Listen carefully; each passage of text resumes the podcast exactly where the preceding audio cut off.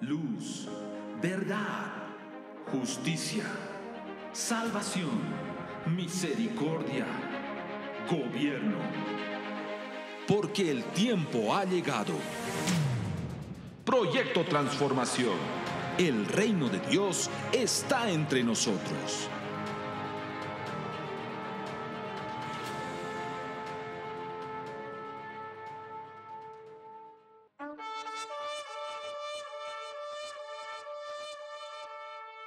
El Espíritu del Señor Dios está sobre la casa de José, para traer buenas nuevas a los afligidos, para vendar a los quebrantados de corazón, para proclamar libertad a los cautivos y liberación a los prisioneros, para proclamar el año favorable del Señor y el día de venganza de nuestro Dios, para consolar a todos los que lloran, para conceder que a los que lloran en Sión se les dé diadema en vez de ceniza aceite de alegría en vez de luto, manto de alabanza en vez de espíritu abatido, para que sean llamados robles de justicia, plantío del Señor, para que Él sea glorificado. Isaías 61, 1 al 3.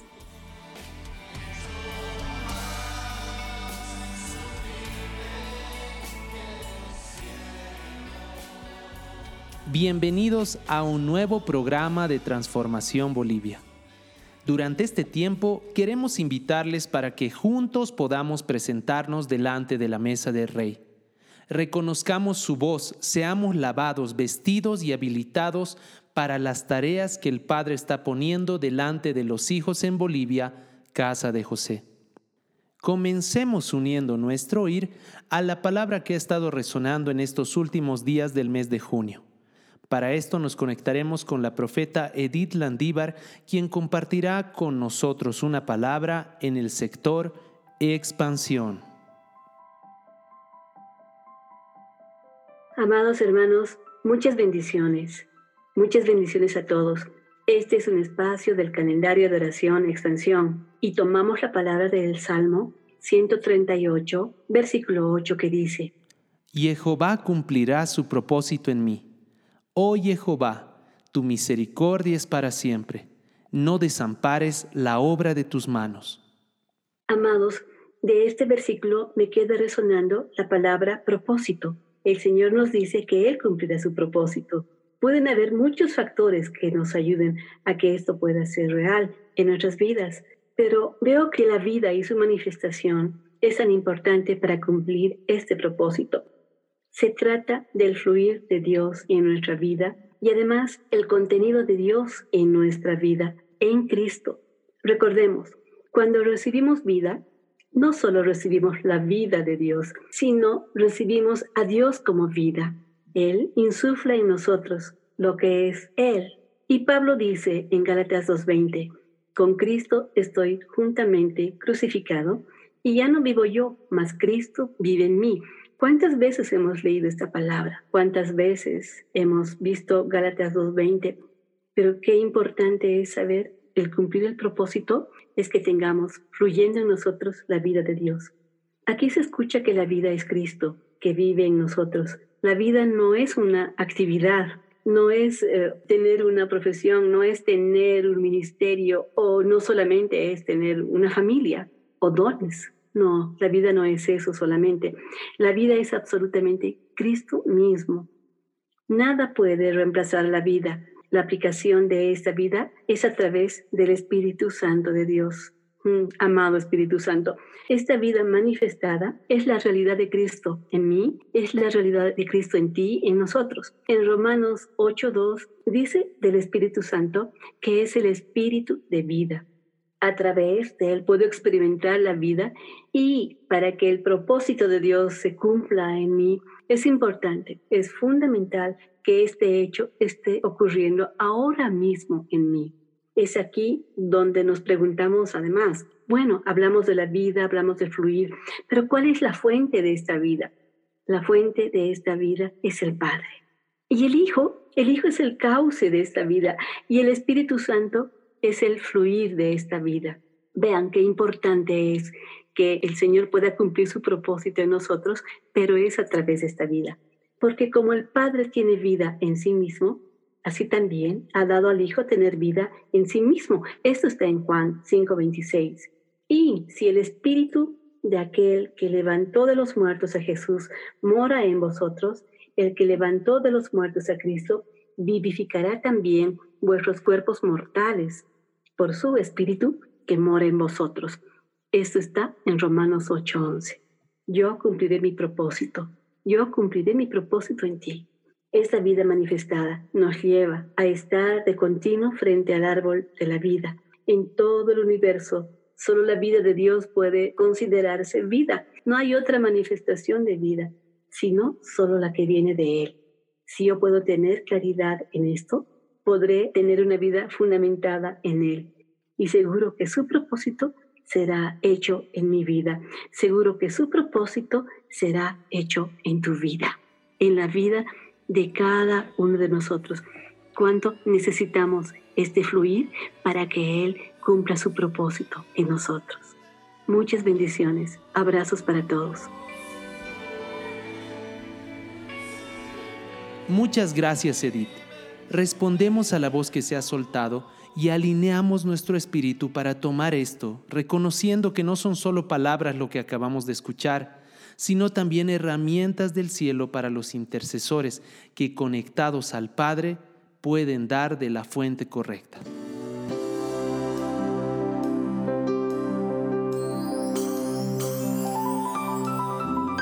Querigma Radio. Desarrollando temas esenciales para una vida cristiana normal. Como mencionamos en el anterior programa, Potosí fue para la nación el punto de inicio de su transformación. Sin embargo, Dios sigue avanzando y es así que días atrás nos reunimos con el equipo de Transformación Bolivia para oír al Padre y discernir los tiempos que vienen en adelante.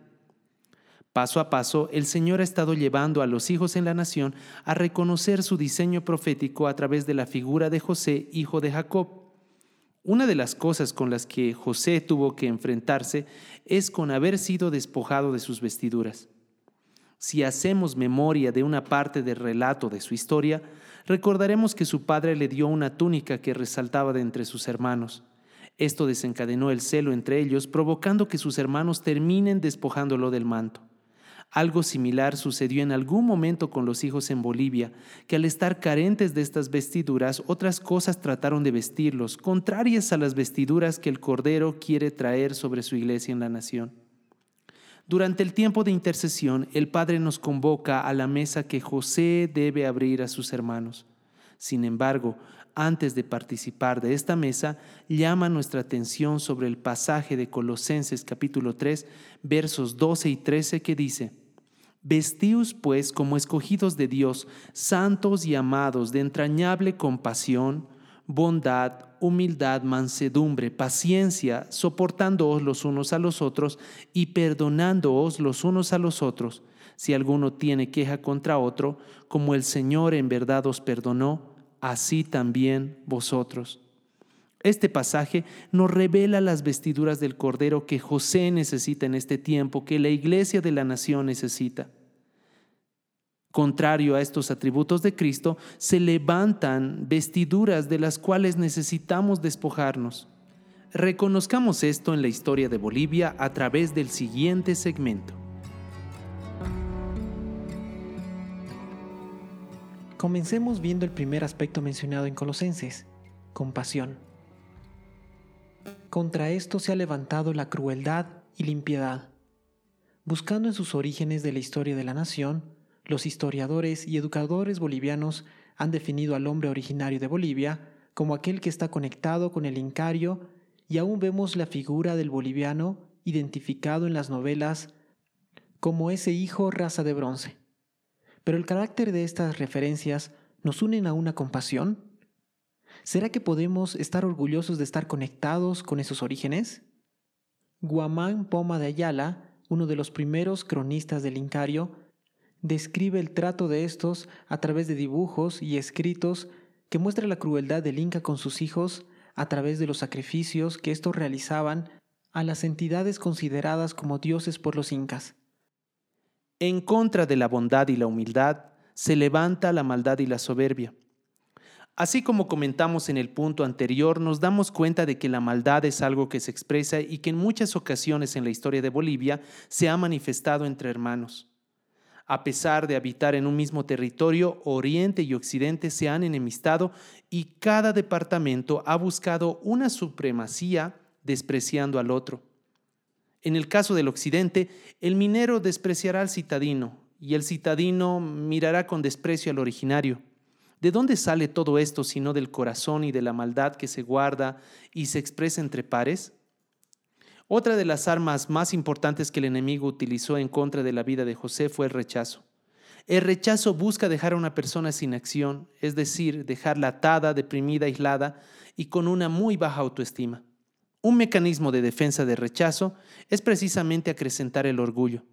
Muchas personas que sufren rechazo son muy orgullosas por el mismo hecho de no querer ser rechazadas más y no mostrar debilidad nunca, tampoco mostrar necesidad a pesar de tenerla. Entonces el orgullo se convierte en una máscara del rechazo. Y esto se puede ver mucho en la sociedad boliviana, en especial en la zona altiplánica del occidente de la nación. Otro lugar donde se muestra mucho este elemento es en una ciudad muy importante de Bolivia, su capital, Sucre donde es bien conocido que muchos criollos del tiempo de la colonia se establecieron trayendo este orgullo y tratando de forma despectiva al resto de los pobladores de origen indígena.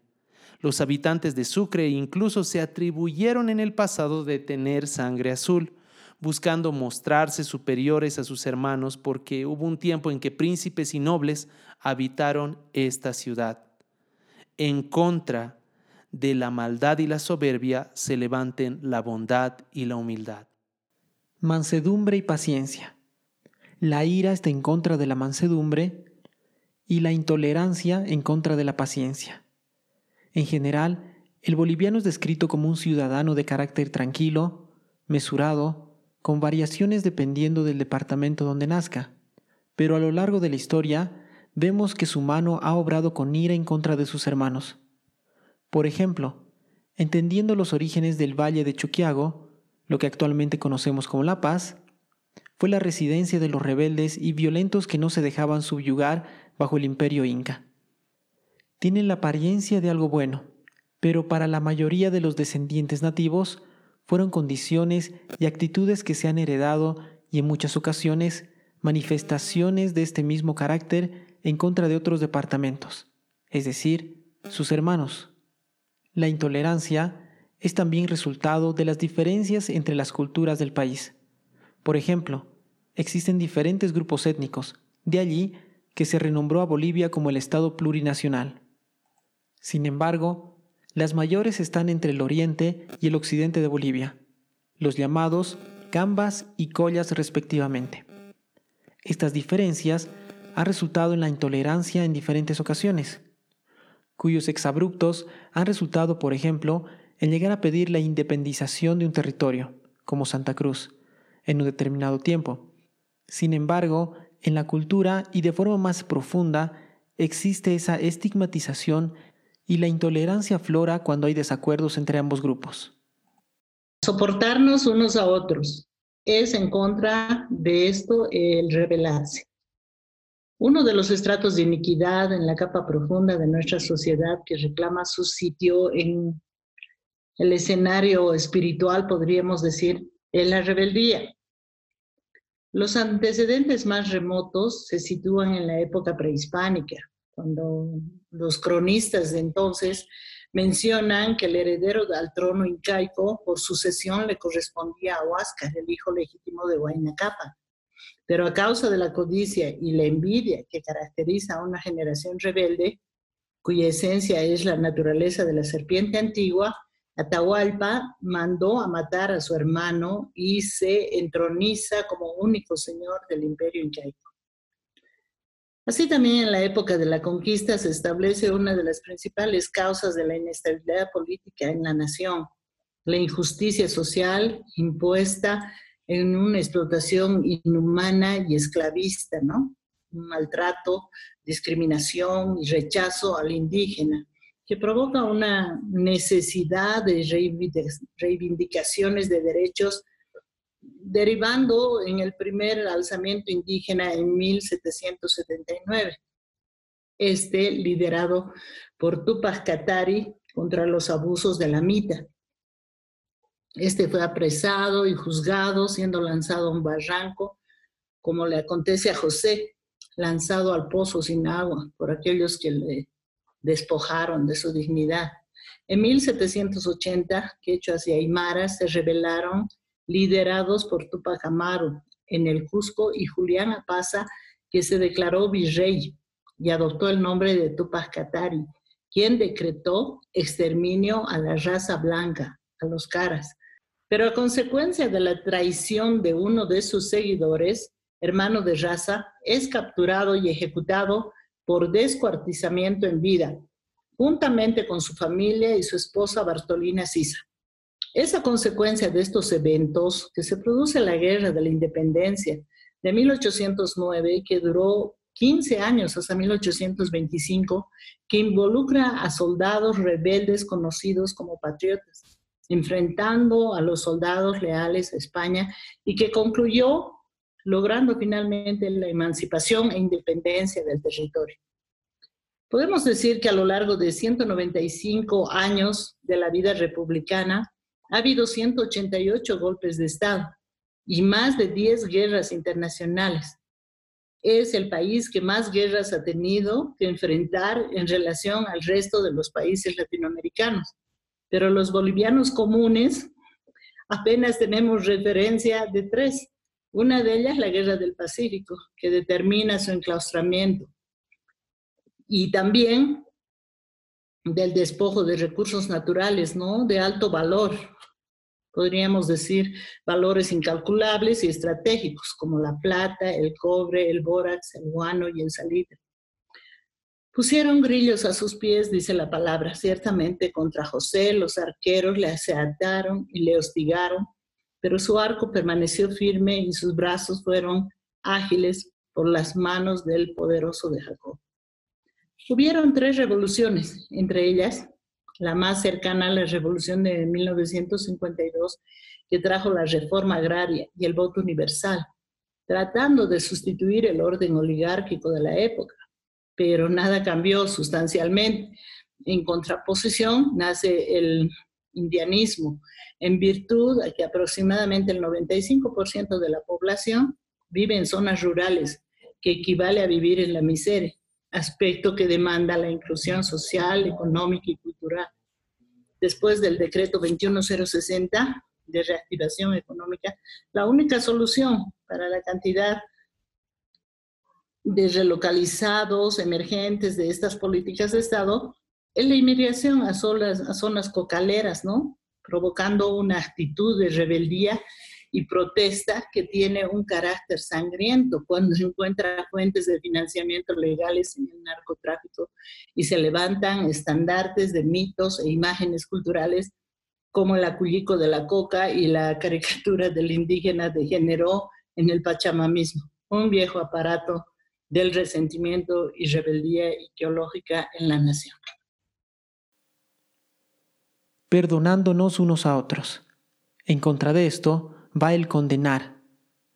La amargura, el rechazo, la falta de paternidad moldearon en cierta medida el carácter nacional, ya que en el imaginario social, a partir de la distorsión de los datos históricos, se ha generado una conciencia de perdedores, pobrecitos e indefensos, y a partir de esto se ha proyectado a través del sistema educativo y la estructura mediática de información esta naturaleza de condenación principalmente a los países vecinos, culpándolos por los desmembramientos territoriales y sembrando en las generaciones el sentimiento de enemistad en contra de las naciones hermanas del continente. Por ejemplo, se nos ha enseñado que perdimos en la guerra del Chaco y a consecuencia hemos sufrido pérdida territorial de la región del Chaco. Pero a la luz de la verdad, hoy sabemos que no hubo vencedores ni vencidos, sino que se firmó un armisticio donde se estableció un trueque territorial que nos permitió mantener nuestros pozos petrolíferos. Por otra parte, en el ámbito nacional, la polarización de estamentos sociales en clase media urbana, profesionales, dirigentes sindicales y campesinos genera un concepto discriminatorio que se refleja en expresiones populares como el dicho el alto de pie y nunca de rodillas, representativa de la altivez y la falta de perdón.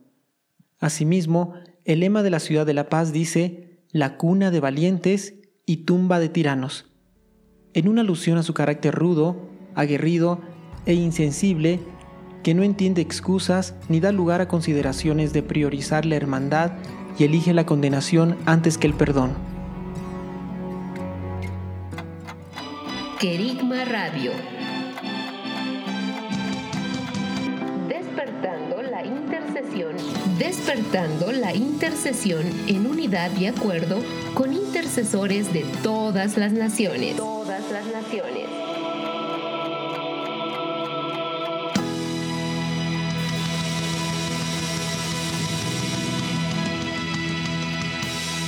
Querigma Radio.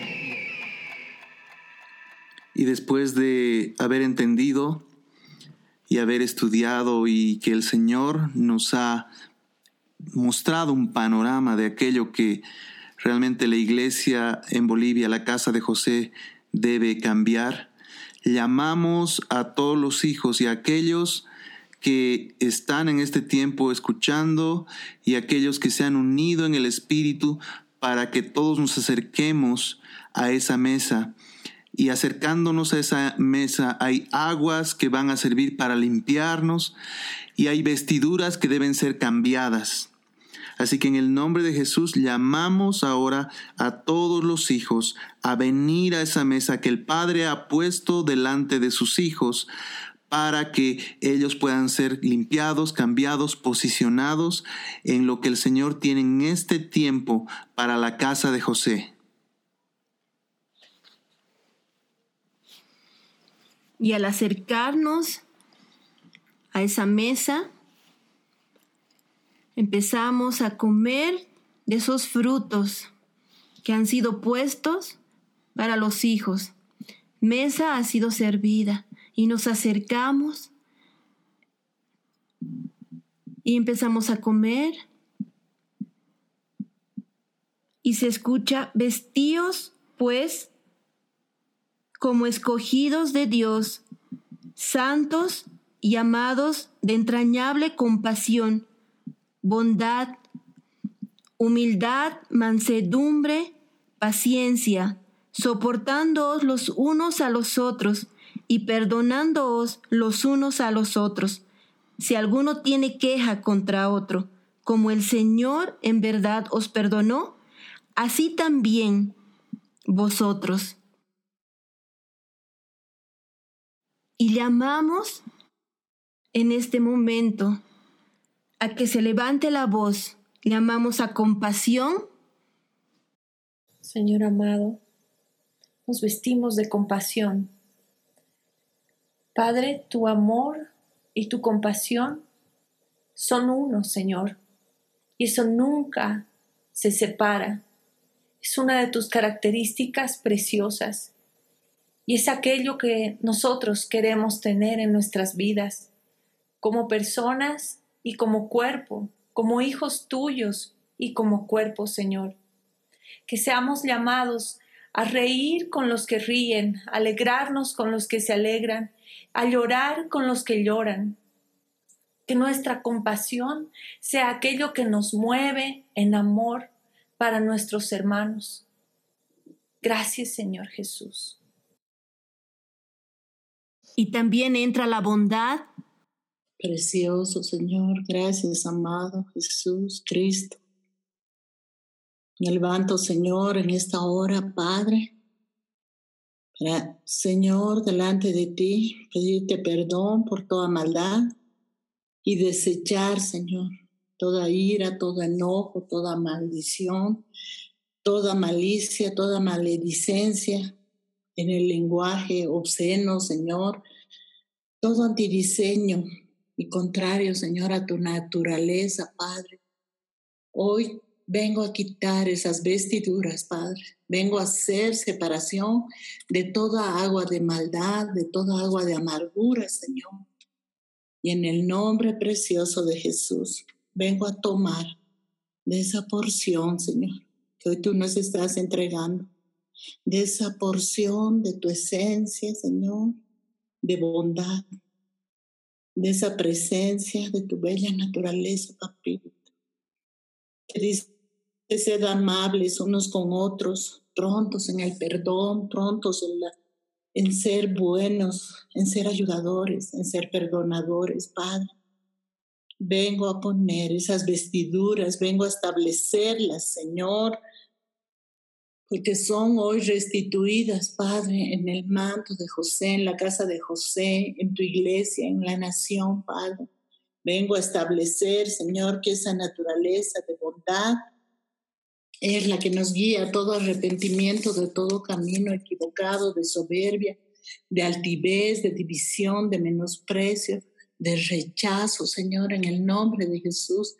Y vengo a declarar, Señor, que todo aquello que dividía, Señor, Oriente y Occidente, Señor, en nuestra nación, a causa, Señor, de la maldad en nuestro corazón, a causa del enojo, a causa del menosprecio, ahora, Señor, es quitado y es restaurado, Señor, por esa naturaleza de bondad, Señor. Gracias, papito, porque queremos conformarnos, Señor, a la imagen de Cristo.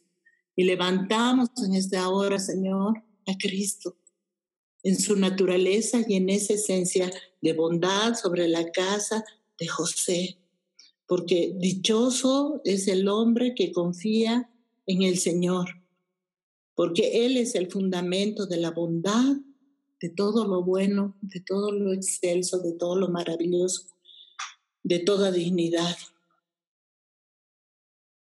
Bendito seas por siempre, Señor, porque podemos tomar de esa porción de ti, que eres el perfectamente bueno y que desea cosas buenas, Señor, para la humanidad. Gracias, Padre. Establecemos esa verdad y ese fundamento como diseño, Señor, esencial en la casa de José, en el precioso nombre de Jesús. Amén. Amén y vemos acercarse también a esta mesa a humildad. Amén. En el nombre de Jesús, ahora nos vestimos y declaro que la iglesia de Bolivia se viste de, de esta vestidura que Dios ha preparado para, para nosotros, esa vestidura de humildad, y nos despojamos como iglesia de, de toda vestidura que nos hemos puesto, así como eh, se describe en Génesis que Adán se vistió, trató de vestirse eh, a su manera, había una vestidura preparada para él de parte de Dios. Y toda vestidura de soberbia, todo lo que hemos construido como iglesia, fortalezas mentales que, que hemos hecho a partir de todo el conocimiento que hemos adquirido, que, que nos han separado unos de otros, eh, a partir de, ideas, de pensamientos que no venían de Dios. Y ha venido división en medio de la iglesia por, por esta, aún por la soberbia que podía haber en nosotros. Nos despojamos de todo esto y decidimos ahora vestirnos de la humildad que Dios ha preparado para la iglesia, de esa humildad que viene de Cristo, porque Él es nuestro modelo, Él es eh, el Hijo perfecto que nos muestra cómo ser humildes. Nos vestimos de Cristo en el nombre de Jesús. Nos vestimos de esas vestiduras que muestran a Cristo. Y cuando la gente nos ve a nosotros, que sea Cristo quien se muestre en el nombre de Jesús. Amén. Y llamamos a mansedumbre también a esta mesa. Señor, te pedimos perdón como iglesia eh, por toda forma de ira con la cual hemos actuado como bolivianos. Te pedimos perdón, Señor, porque eh, solamente en apariencia hemos utilizado la mansedumbre. Te pedimos perdón, Señor, porque hemos levantado con ira nuestra mano contra nuestros hermanos en el oriente y los del oriente contra el occidente, Señor. Y aún, Señor, hemos levantado nuestras manos con ira para tomar a, la capital de la República y llevar algunos poderes del Estado de un departamento a otro, Señor, con ira, con violencia. Y Señor, aún en medio de la supuesta hermandad, Señor, hemos levantado mano de ira y no hemos sido mansos delante de ti, Señor, sino hemos siempre buscado nuestros intereses por encima de cualquier cosa y hemos utilizado la violencia y con ira hemos conseguido las cosas, Señor. Te pedimos perdón en esta hora como iglesia, te pedimos perdón como bolivianos por haber hecho de esto algo común, algo normal. Señor, te pedimos perdón en esta hora. Nos arrepentimos de toda forma iracunda de actuar y de hacer las cosas, de encendernos y de tratar de resolver las cosas por nuestra fuerza. Señor, perdónanos por querer hacer justicia con nuestras propias manos, Señor. Perdón, Señor, nos arrepentimos de esto. Y en esta hora te rogamos, Señor, que tus aguas sean limpiándonos y sea quitada toda ira de nosotros. Nos arrepentimos de esto y renunciamos a toda ira, Señor, a toda ira que no viene, Señor, para cumplir. Eh, o que viene cumpliendo las cosas eh, con nuestra fuerza, Señor. Perdón. Sabemos que tú, Señor, eres el único que es mesurado y manso como está escrito. Aprendan de mí, soy manso y humilde. Señor, nosotros queremos aprender de ti y en esta hora te pedimos ser revestidos de esa mansedumbre. Como casa de José, clamamos a ti para ser revestidos con ese manto, ese color de la mansedumbre sobre todos nosotros, Señor. En el nombre de Jesús. En el nombre de Jesús, Señor. Amén. Y llamamos a paciencia a levantar la voz. Y paciencia se acerca en esta hora a la mesa de la casa de José, donde el rey es el principal y donde amamos su presencia y pedimos de las aguas del Espíritu para que toda intolerancia unida al regionalismo y a la separación que ha habido entre los hermanos de la nación de Bolivia pueda ser lavada, pueda ser limpiada y toda cadena de intolerancia que ha separado a las regiones y ha separado a los hijos pueda ser quebrada por las aguas del Espíritu que se sueltan y que llaman una vez más a que sus aguas fluyan con libertad sobre el territorio y sobre los hijos. Estas aguas que paciencia traen son Cristo sobre el territorio, quitando toda barrera, todo regionalismo y toda intolerancia pidiendo que estas aguas sean soltadas sobre el corazón de los hijos y el alma de los hijos para que las memorias sean lavadas y la paciencia de Cristo unida a la obediencia al Padre se puedan levantar. Ese amor de Cristo por hacer la voluntad del Padre unida, esa paciencia que permite ver los primeros frutos y los últimos frutos, a ver el árbol recién plantado y el árbol con los frutos listos para tomar. Nosotros como paciencia en esta hora llamamos a nuestros hermanos a que el corazón sea lavado de toda intolerancia, que sea lavado de todo regionalismo, que sea lavado de toda cadena que ha separado a los hijos en casa de José. Y les decimos que estas aguas los están llamando para habilitarlos, para lavar las almas y las memorias y para que la paciencia deje de ser un concepto y los vista en ese Cristo Cordero resucitado. Reconocemos que la paciencia es algo que necesitamos como iglesia y necesitamos como hijos y en esta hora nosotros llamamos a que la paciencia sea las vestiduras que anhelemos, las vestiduras que nosotros vemos como preciosas para poder caminar con el pequeño y con aquel que es fuerte, para poder caminar con aquel que se ha unido hoy y con aquel que está caminando años.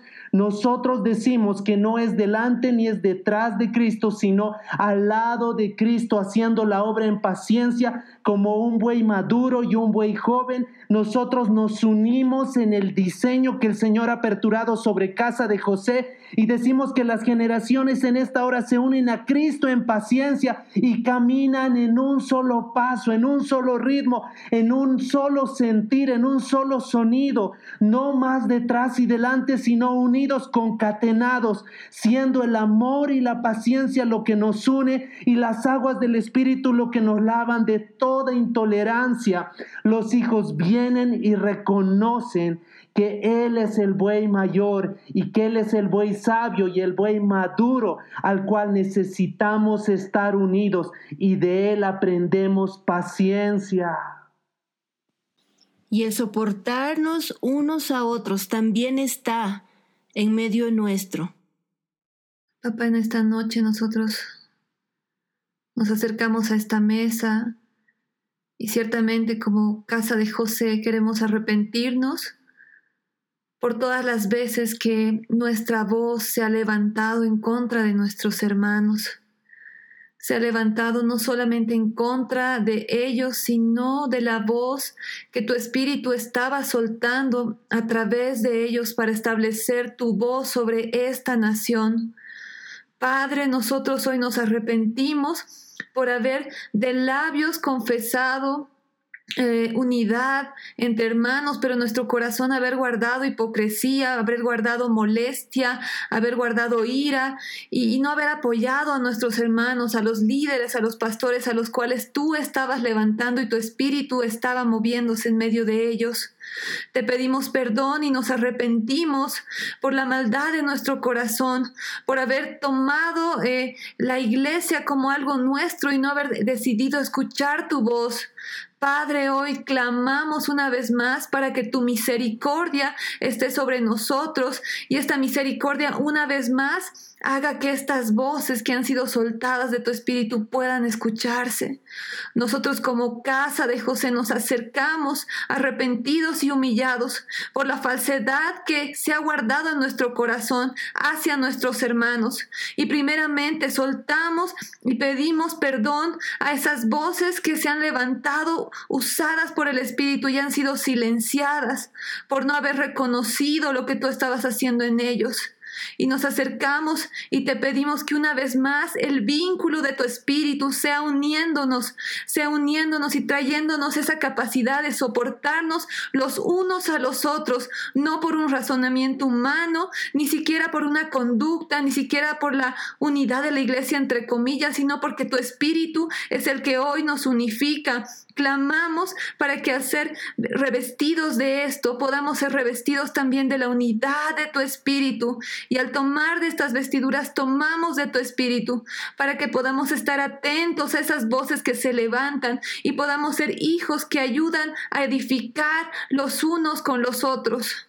Padre, te damos gracias y te pedimos que tu espíritu empiece a derramarse una vez más a través de la unidad que se está soltando en este momento en la casa de José, en esta mesa que tú has puesto para nosotros. Y sabemos que debemos perdonarnos unos a otros, por eso también llamamos a esta mesa, en este momento, al perdón. Y al acercarse a esta mesa, la casa de José ve en lo profundo de su corazón y ve la amargura que ha tratado de acercarse a ella y los celos y las contiendas.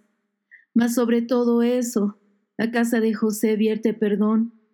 Apartamos toda condenación, toda palabra que ha venido para sacarnos del propósito y de aquello que el Señor ha dicho que como casa tenemos que levantar. Quitamos de nosotros todo rastro de amargura, todo rastro de, ira, de contienda, de falta de bondad, de falta de mansedumbre. Y al quitar estamos vertiendo sobre cada uno de los de la casa de José, sobre sus hermanos, vertimos perdón. Señor, nos acercamos a la cruz en esta hora y al ver tu mirada diciéndonos, Señor, perdónalos, Padre, perdónalos porque no saben lo que hacen, nosotros nos abrazamos de esas palabras y nos revestimos de perdón. Y más que solo revestirnos, Señor, sacamos ese perdón de nuestro interior y perdonamos a todos los que han estado delante de nosotros ofendiendo, lastimando. Señor, no queremos guardar rencor de nadie. No queremos guardar ningún recuerdo que nos aparte de ti. Y hoy, Señor, nos revestimos de perdón Y primeramente confesando nuestros pecados y recibiendo tu perdón, nos acercamos una vez más a ti y perdonamos a los que están alrededor de nosotros y perdonamos a nuestros hermanos y perdonamos a las generaciones que pasaron y que nos, nos hicieron cautivos y perdonamos a aquellos que han retenido la, la unción y la gloria y perdonamos a aquellos hermanos que juzgaron y criticaron y hablaron y hoy vaciamos, vaciamos perdón sobre cada uno de ellos y los hacemos libres y nos hacemos libres nosotros para poder seguir avanzando.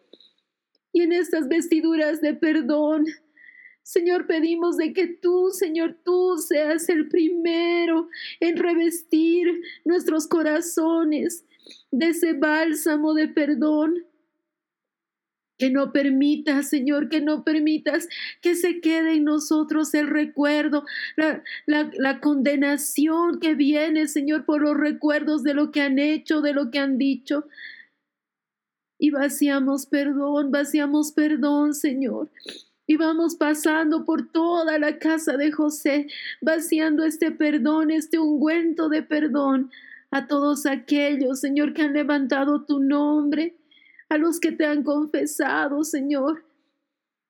Y declaramos, Padre, declaramos que toda condenación por falta de perdón, aún a nosotros mismos, Señor, en esta hora es revertida, es quitada del medio de la casa de José, y el perdón se levanta como aquella verdad que nosotros tenemos delante para poder caminar.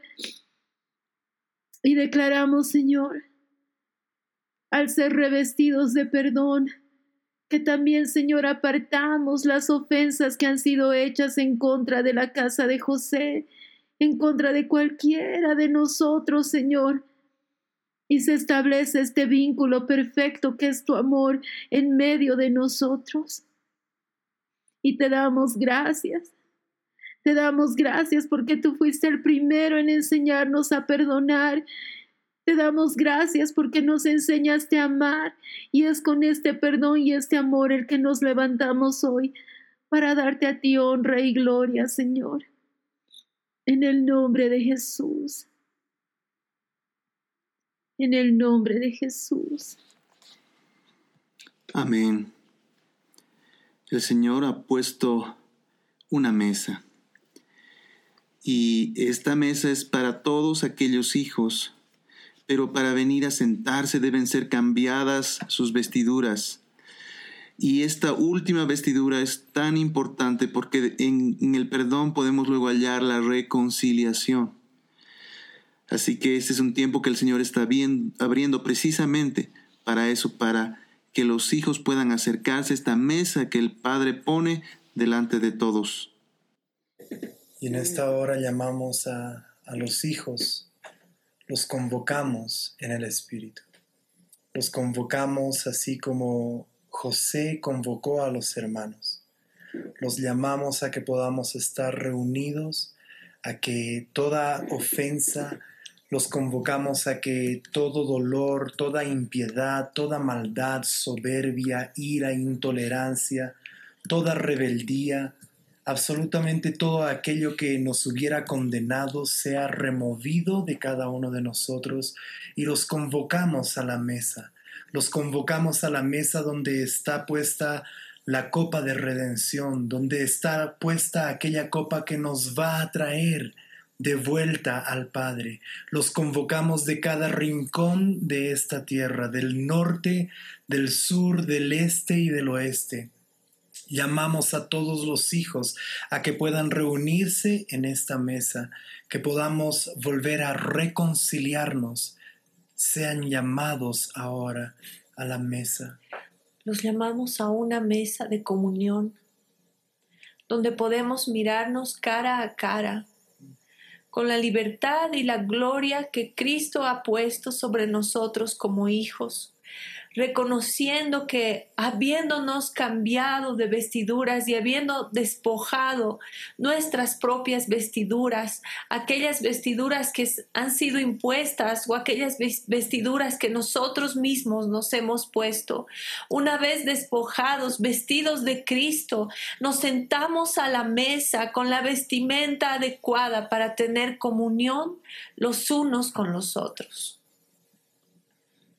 y la voz se suelta al norte, al sur, al este y al oeste, para que todos los hijos entendidos y los hijos humildes y los hijos que han doblado rodillas puedan escuchar el sonar de la voz que ha salido de esta mesa la convocatoria del rey a través de José, diciendo que vengan aquellos que necesitan de estas vestiduras, necesitan de estos alimentos y necesitan volver a ver al rey.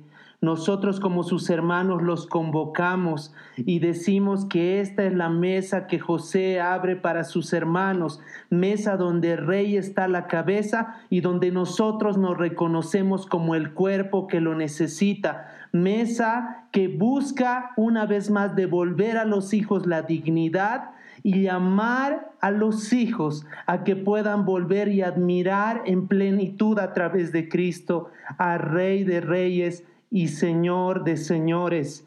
La mesa de José se abre para los hijos, se abre para sus hermanos, se abre para los hijos del Dios Altísimo y esta voz recorre todo el territorio como el ungüento, como el agua y como la luz que se ha soltado, convocando una vez más a las generaciones a venir a reconocer al Rey.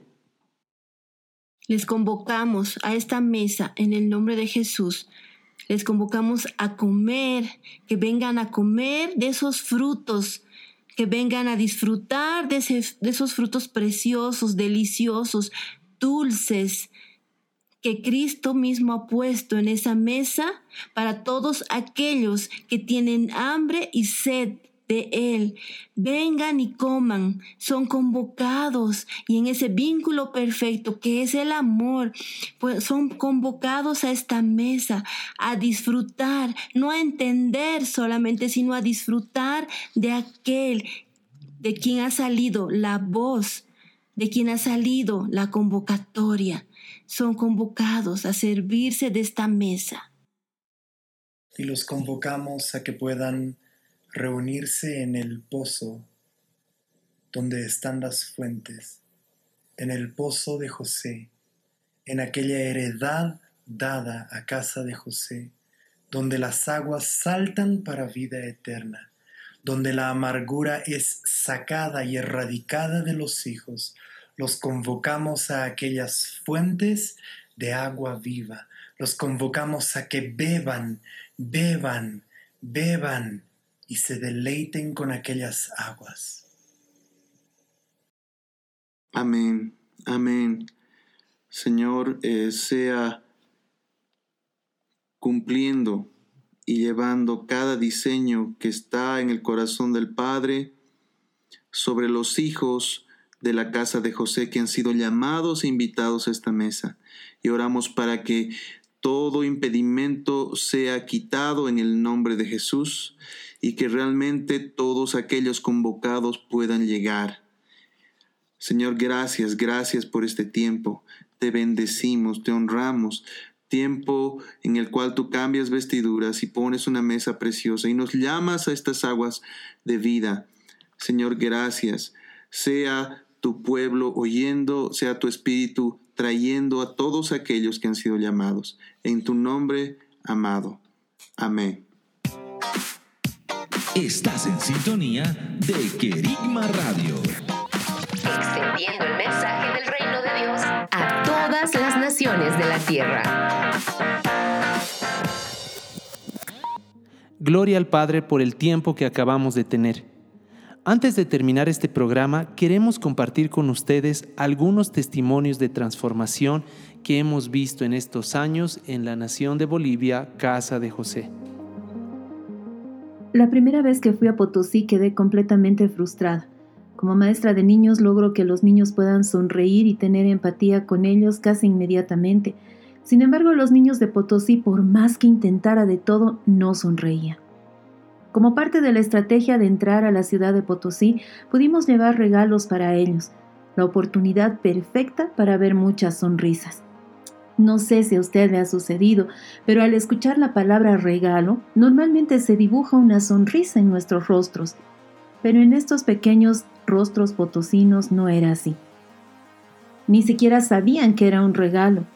¿Cómo era posible eso? ¿Qué niño no conoce un regalo? Habíamos sido preparados para todo, para toda reacción que llegáramos a ver. Al sacar las cajitas de regalo del auto, vimos por primera vez algo de emoción en los niños. ¡Zapatos! gritaron todos desde el más pequeño de cuatro años hasta el más grande de doce. Todos ellos entrenados para trabajar en las minas, vendiendo muestras de minerales a los turistas o separando el mineral con sus madres, esperando a cumplir la edad para seguir con la herencia que ineludiblemente iba a llegarles, ser mineros. Las cajas contenían de todo, juguetes, lápices, algunos elementos de limpieza, golosinas, pero no zapatos. Luego de unos minutos hablando de Jesús y cuánto los ama, entregamos las cajitas. Dos de los 57 niños sabían que era un caramelo. Sí, escuchaste bien, ni el 10% de los niños conocían o probaron un caramelo antes. No pudimos contener las lágrimas entre conocer esta realidad y ver las primeras sonrisas de los pequeños. Pudimos hablar con uno de los niños, un pequeño de 10 años, quien, para nuestro asombro, nos dijo que el tío, es decir, el diablo, era el único que les daba lo que tenían. Para los de afuera está Jesús, dijo, para el minero está el tío. Escuchar esto nos quebró completamente. Luis, el pequeño que no conocía nada más que una realidad de la tiniebla y su única opción era seguir los pasos de su papá, al que a veces no veía por semanas. Nuestro pastor le presentó a Cristo. Le habló de que había más que la mina para él y que Jesús lo amaba profundamente. Los ojitos de Luis se llenaron de lágrimas al escuchar que Jesús lo amaba. Y luego de un abrazo donde ese amor se manifestó, la sonrisa de Luis era incomparable. Nuestra oración al bajar a la ciudad fue, Padre, sacamos a los niños de esta herencia. Ellos merecen un futuro contigo, una vida de luz. Tuve la bendición de ir a Potosí 11 años después de este encuentro. Esta vez los niños sonreían y reían a carcajadas mientras se acomodaban alrededor nuestro. De una de las aulas salió un joven con una caja de regalo vieja. Se acercó y al mismo tiempo que extendía su caja hacia mí me dijo, Soy Luis, no soy minero, trabajo en la ciudad. Y cuando supe que venían, quería darles las gracias. Después de que oramos, nada fue igual para mí. Como imaginarán, mis lágrimas no dejaban de salir. Luis llevaba la caja que le dimos el 2001 y aún tenía tres autitos de juguete gastados, una tarjeta que decía God bless you y el estuche vacío de unos marcadores. Me comí todos los dulces el mismo día, dijo, y empezamos a reír. Dios cumple su palabra. Dios es fiel. Dios es Dios. Mi nombre es Felipa. Tuve el privilegio de formar parte del equipo de Osana 2001.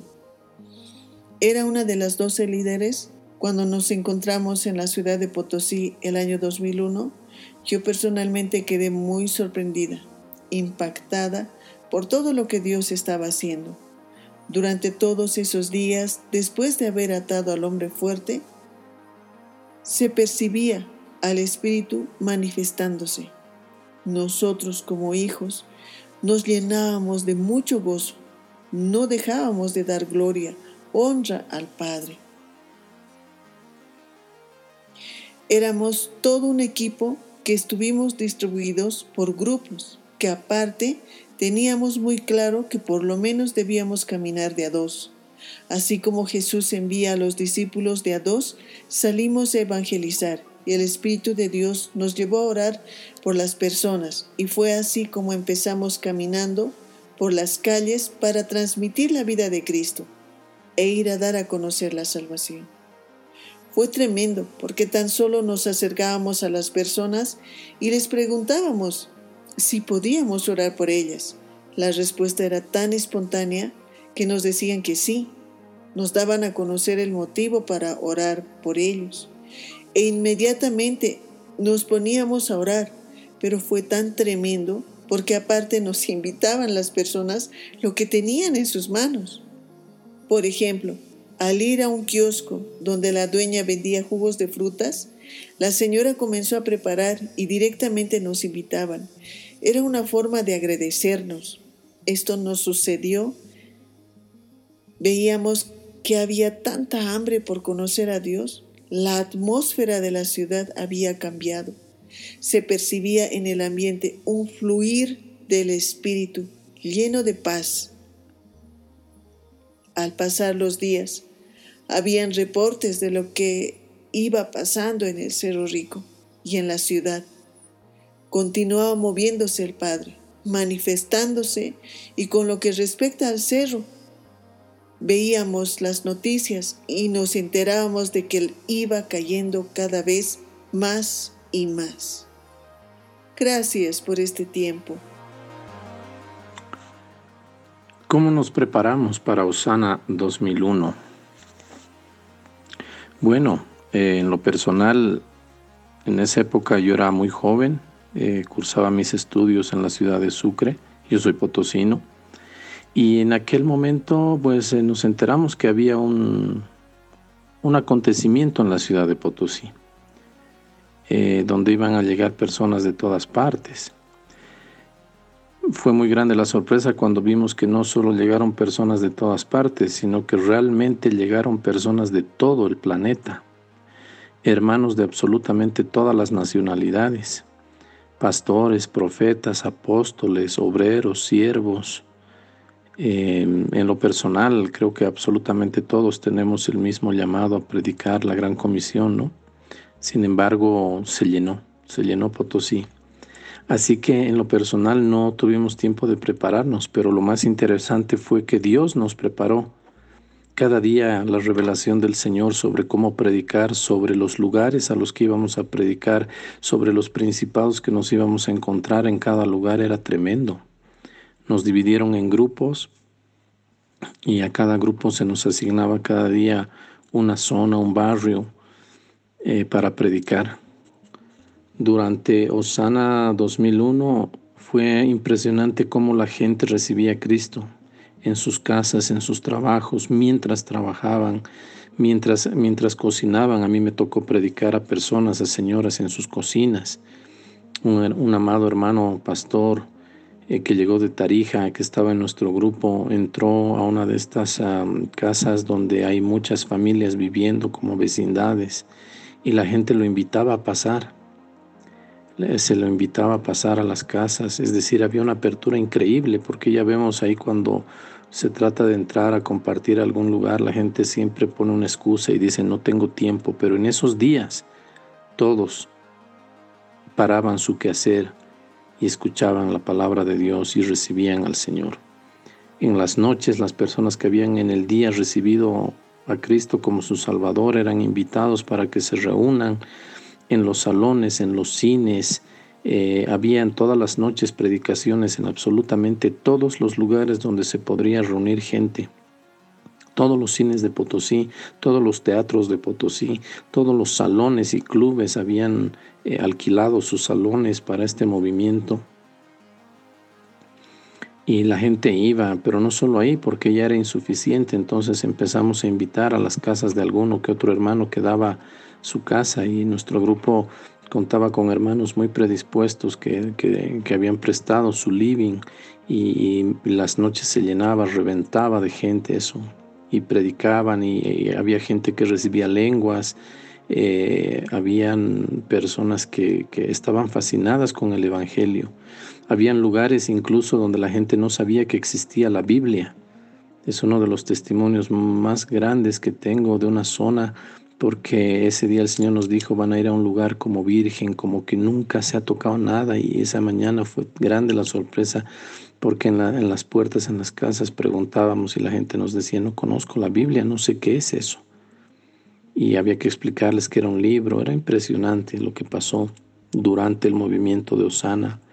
Había gente anciana que había escuchado al Señor o había estado esperando a Dios. ¿Qué cambios se vieron durante? Realmente durante ese año 2001 muchos cambios visibles no sucedieron, pero después sí. Eh, Potosí tuvo una bonanza económica tremenda, mucha guerra espiritual, hubieron muchas ah, contiendas, muchos ah, problemas interdenominacionales. Eh, sin embargo, el Señor ha ido limpiando eso y lo positivo que ha habido bueno. Nosotros podemos ver ahora eh, y desde hace bastantes años, como unos 15 años, hemos sido testigos y el Señor nos ha llevado a ministrar a mucha gente a la cual el Señor se le ha ido revelando en privado. Hay mucha gente, hay mucho pueblo del Señor, muchos hijos de Dios que han recibido la inspiración del Espíritu Santo y la convicción de pecado y están teniendo una relación íntima con el Dios vivo y verdadero, no necesariamente como estábamos acostumbrados a partir de una iglesia, de una denominación. Y este pueblo nuevo está ahí sembrado por todas partes y Dios está obrando. Y además, ¿qué está haciendo hoy día Dios por Potosí? En varias visiones y hay muchos testimonios a lo largo de todos estos años desde el 2001, ha habido como una peregrinación de hermanos que han recibido la comisión de Dios de venir hasta el Cerro Rico de Potosí y orar y soltar bendición y ungir y limpiar esta tierra. Es así que yo como, como, como, como persona individual en el cuerpo de Cristo he tenido la suerte de, estar contactado de una manera sobrenatural por el Señor con gente de Holanda, del Brasil, del Perú, de la Argentina. Em, se ha volcado una infinidad de, siervos, han venido con, la, con, el testimonio de que Dios les ha dicho que Dios tiene un plan con Potosí, que Dios tiene un plan con Bolivia que parte a partir de Potosí. Lo último fue en enero de este año con hermanos. Eh, me gustó mucho porque vinieron muchos hermanos eh, de, La Paz, de varias denominaciones.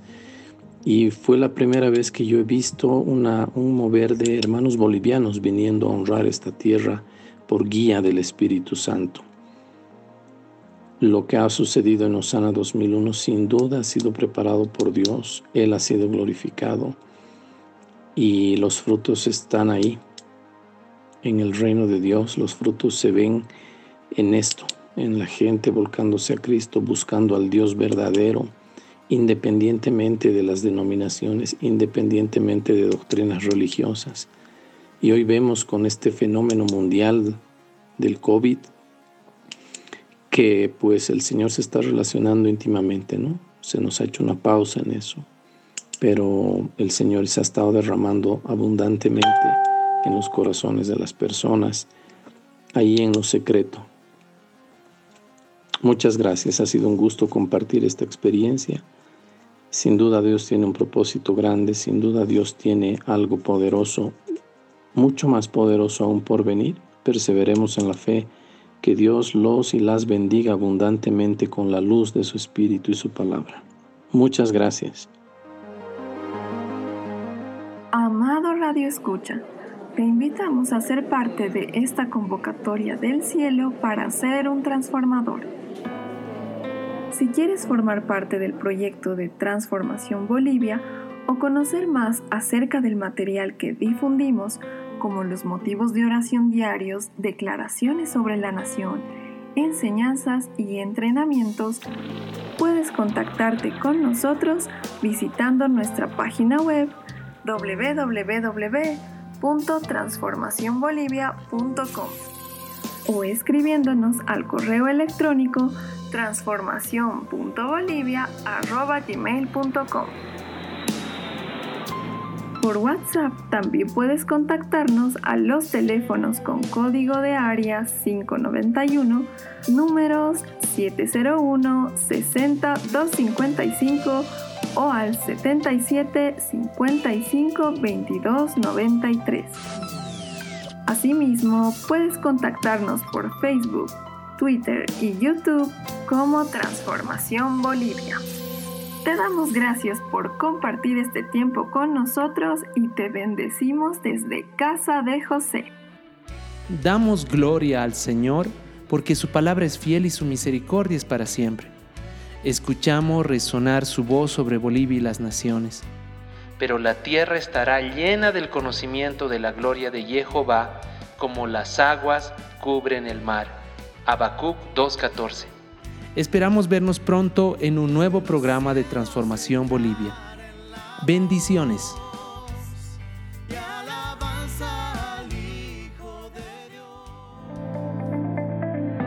Declaramos a una voz, pero la tierra estará llena del conocimiento de la gloria de Jehová, como las aguas cubren el mar. Ha sido un tiempo de conocer cómo el reino de Dios se establece en la tierra. Será hasta un próximo programa.